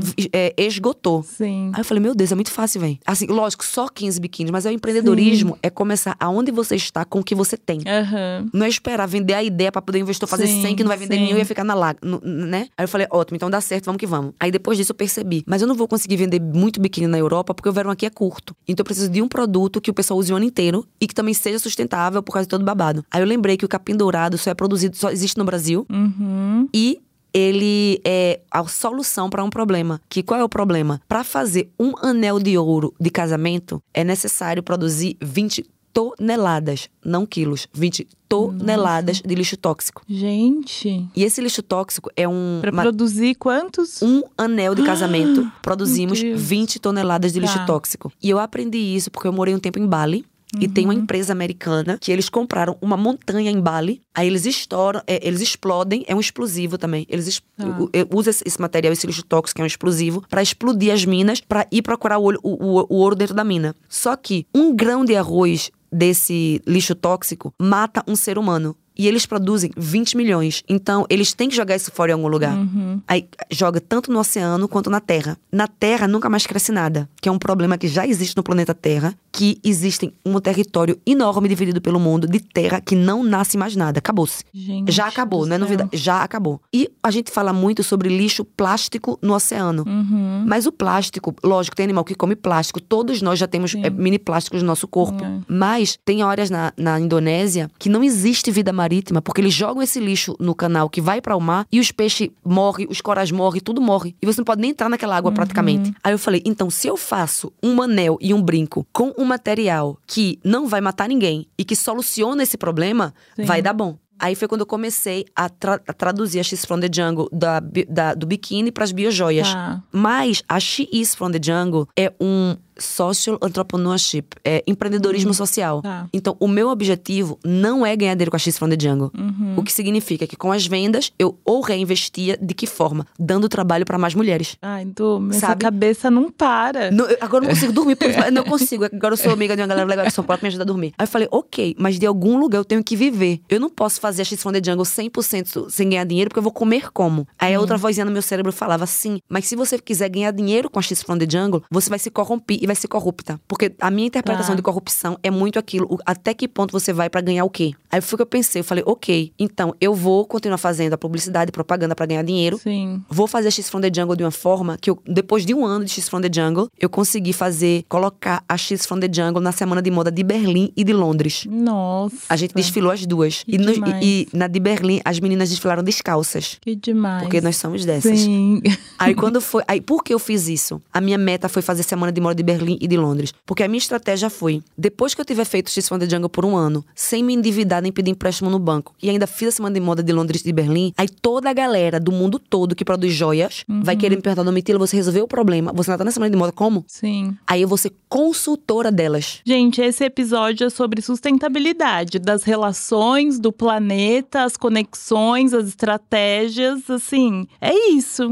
É, isso. É sobre isso. E Odomi, eu queria falar um pouco sobre BBB, né? Porque quando você falou lá no programa do Bial que você gostaria de tal, você falou que você O, que, o recado que você deu pro Boninho. Te prometo entretenimento, beleza, inteligência e deboche. Você entregou tudo isso Ai, mesmo. amiga, obrigada, porque eu juro, eu- as pessoas ficam brincando. Eu ainda não vi, eu ainda não vi todos os episódios, acho que Sim. duas ah, cenas. mas já, já, Sabe como é? já eu ainda, eu ainda não, mas eu ainda fico assim, isso, mas ainda fica assim um pouco insegura desse aspecto, porque, cada, porque gosto é que nem aqui, cada um tem o seu e também tá tudo Sim, certo. Exato. Mas eu fico muito feliz, porque eu juro, é juro, juro, juro de verdade. Depois que tudo isso aconteceu, eu tive a oportunidade de ir pro Serginho Grossman. É. E lá quem tava era o Bial e o Thiago Ai, Leifert. que demais. E foi a primeira vez que eu conheci o Biel pessoalmente, Aham, porque a nossa entrevista é, foi online. é. Aí eu fiquei na porta esperando ele, todo mundo sabia. Eu, eu fiquei, "Mas quando é que ele chega? Quando é que ele chega? Eu tenho que, dar- eu tenho que agradecer, eu tenho que agradecer. Aí quando ele chegou, eu me abracei, agradeci, eu falei, Bial, Sim. você sabia que você é meu padrinho? Aí ele, e é, eu falei, é. Aí eu perguntei, eu juro, uma das, uma das primeiras coisas que eu fiz, eu, Bial, eu te decepcionei. Aí ele falou, não, Domitila, tá tudo certo. Porque eu, eu sou desse tipo de pessoa, você me Sim. dá uma.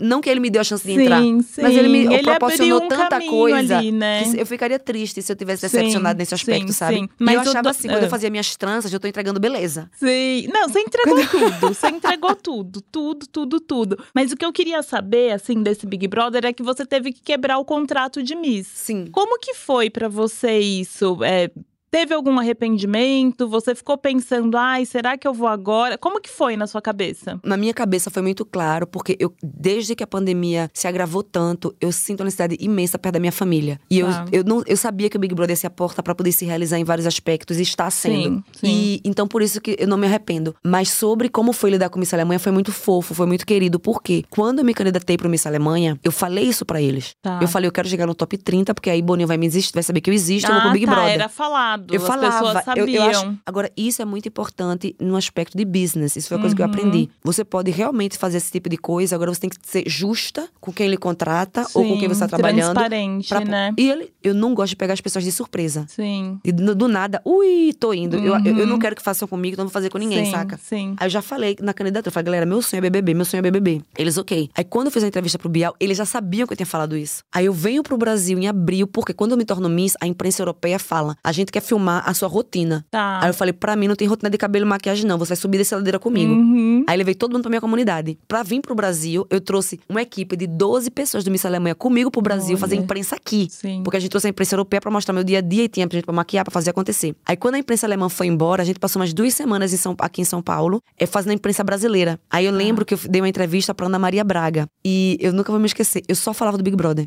Foi tão, ficou feio que eu pensei. Foi por isso que demo- demorou dois meses pra eles postarem a entrevista, porque eu acho que não tinha nem como editar. Ficou feio. Ficou feio, não tem nem como editar. Ele perguntava, e essa faixa, como você se sente? Eu falava, ah, eu me sinto o máximo, né? Porque agora o Boninho vai saber da minha existência, porque eu sou Miss.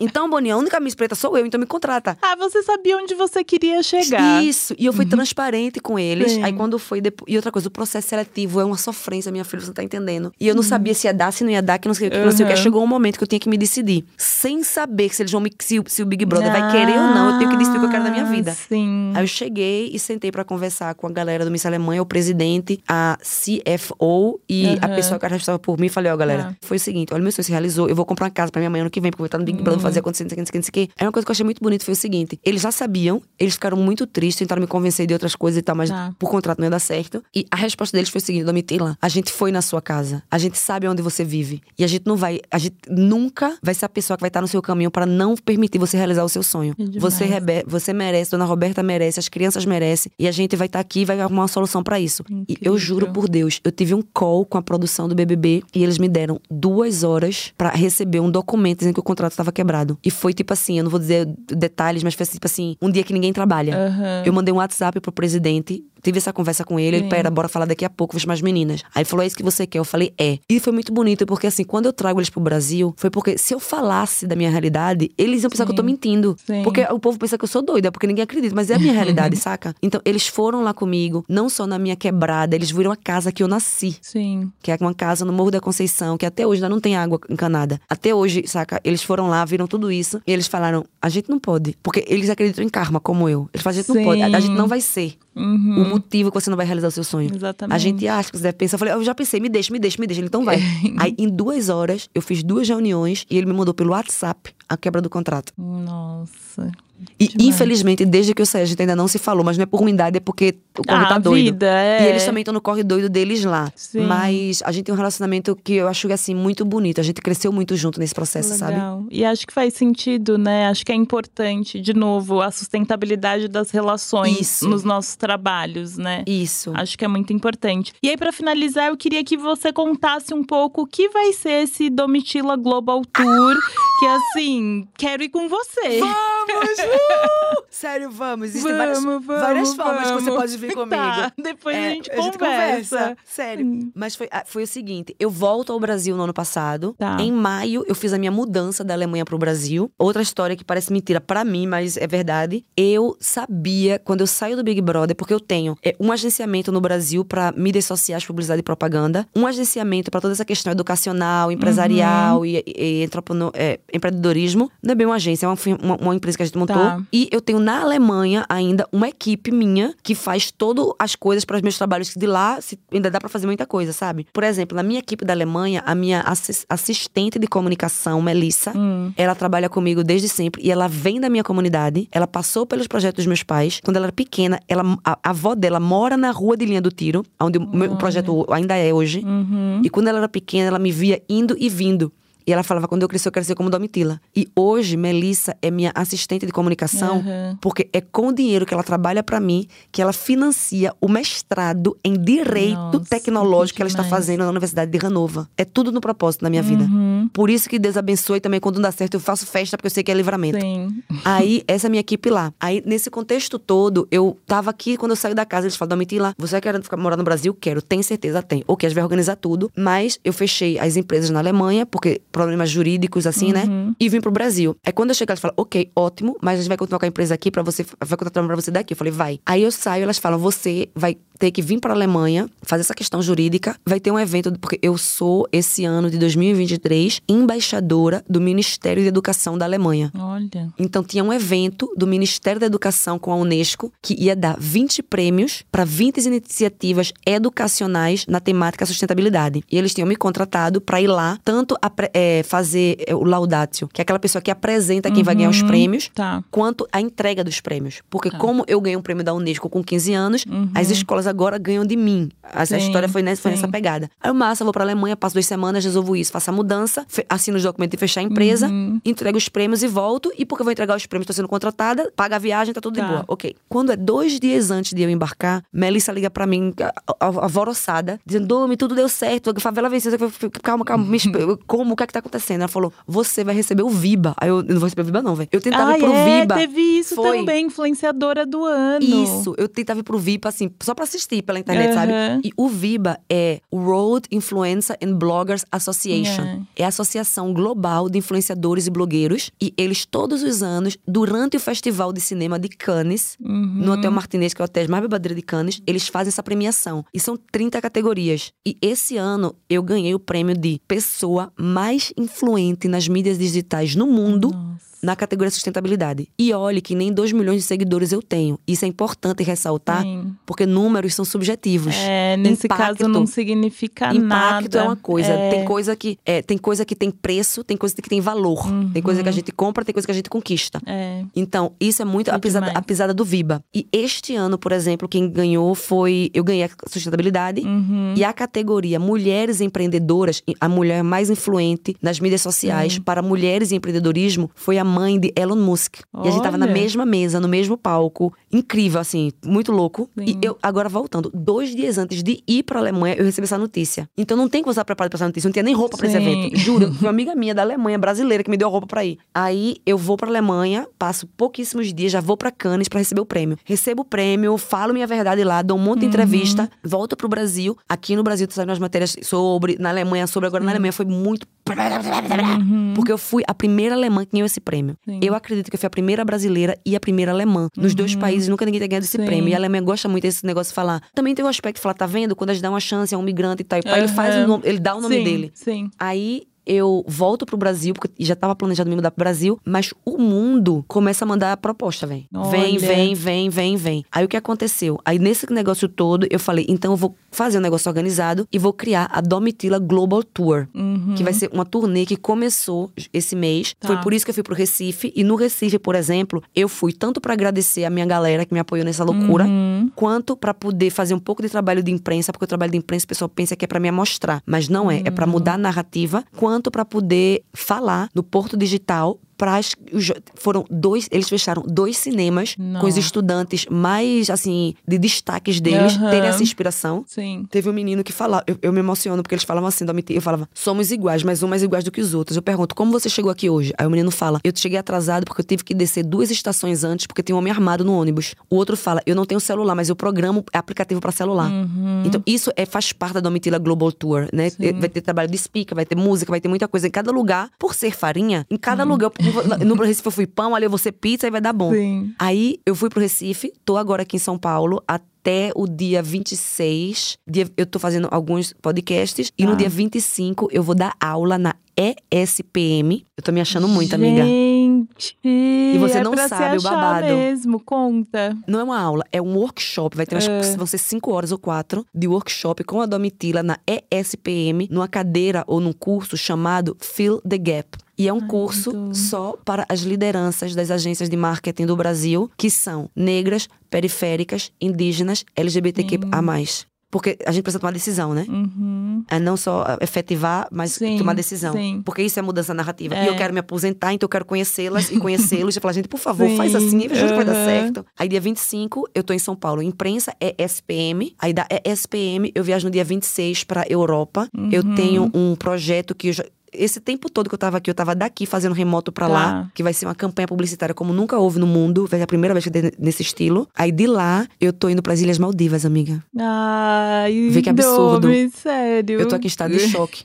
E as, e as Ilhas Maldivas, elas são também patrimônio da Unesco. Uhum. Primeiro, por, por ser patrimônio da Unesco, eles me convidaram. E segundo, porque tem um hotel nas Ilhas Maldivas que é o centro de pesquisa de sustentabilidade de- da Universidade da Itália. Olha, olha onde você chegou, Domitila. Pra mudar a narrativa, foi muito importante pra mim sentar nessas mesas e dividir a minha narrativa e sempre lembrando por que a minha opinião é essa. Uhum. Porque a minha opinião muitas vezes é diferente das pessoas que estão sentadas comigo, porque o que ela- a experiência que elas têm é, baseada a em uma outra vivência é realidade. outra. Sim. E eu acredito que tudo agrega valor. Quanto mais diferentes somos, É. mais perspectivas Não, temos do mesmo. total. Eu sempre falo aqui, eu fico até repetitiva, mas que quando eu dava consultoria de diversidade e inclusão, o que eu falava para as empresas é que é isso. Não adianta você ter uma equipe que estudou na mesma escola, frequenta o mesmo shopping, assiste o mesmo filme, porque não vai sair nada diferente daquilo. né? Exatamente. E pra mim, a Domitila Global Tour é a materialização do autocuidado. Aham. Porque quando eu vou pra Cannes, recebo esse prêmio, eu volto, graças a Deus existem muitas oportunidades. Mas oportunidade nem sempre é oportunidade. Quem teve burnout tá entendendo. Uhum. Então, na verdade, o que eu quero é viajar o mundo e conhecer a África e tomar um banho de praia nas. Maldivas e também Fernando de Noronha. Tem tanto lugar no Brasil que eu não conheço. Sim. O pessoal tá pedindo pra ir pro Amazonas, mas eu não bato e volto. Eu vou e vou. Só Deus sabe quando Você eu volto. quer. Eu quero ir só com voo de ida, tá Sim, entendendo? Então, sim. é possível. E é possível chamar isso de trabalho, e é possível chamar isso de Uhum, empreendedorismo. E exatamente. Eu tô descobrindo o nome dessas profissões. Sim. Eu tô descobrindo como é que, fi- que financia esse tipo de trabalho. Porque nem sempre o que você diz que é sua profissão é o que você é o que tá pagando suas contas. É. Aí eu falei, uma coisa que eu não vou fazer é me trancar no escritório em São Paulo, ser chefe de fulana, porque eu sou CEO. Não sou, não, velho. Uhum. Não é o seu perfil. Não, não é o meu seu perfil. Domi, obrigada. Assim, agradeço.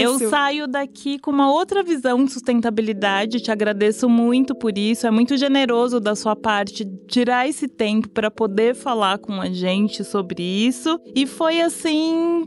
Muito especial. Obrigada, obrigada por tudo. Não, eu Tudo. que, eu, que tenho pra, eu que tenho que agradecer. Foi muito legal, foi muito divertido. E é muito. é, até eu mesmo, assim, eu me entendo mais. É, é uma auto-reflexão muito Sim, grande durante essa sim, conversa, né? Sim. E todo o tempo que a gente tava conversando aqui, eu fiquei pensando, poxa, eu queria também. é Porque é, na, na época do meu burnout, na época que eu tava me descobrindo profissionalmente, uhum. ter tido acesso a esse tipo de troca. Exatamente, mas o corre delas nasceu justamente para isso, sabe? Porque o meu burnout foi há dois anos atrás e não se falava sobre isso ainda, era sabe? Luxo, era né? muito né? pouco e ainda é visto como, ai, não dá conta do trabalho não. e não é sobre isso. Então, é muito enriquecedor ter essas conversas aqui, porque o meu propósito é que as pessoas não passem pelo que eu passei sem informação, sabe? Então, é de fato muito especial ter você aqui e a gente falar sobre tudo isso. Obrigada, obrigada eu mesmo. E eu volto não sei quando, mas essa conversa vai continuar.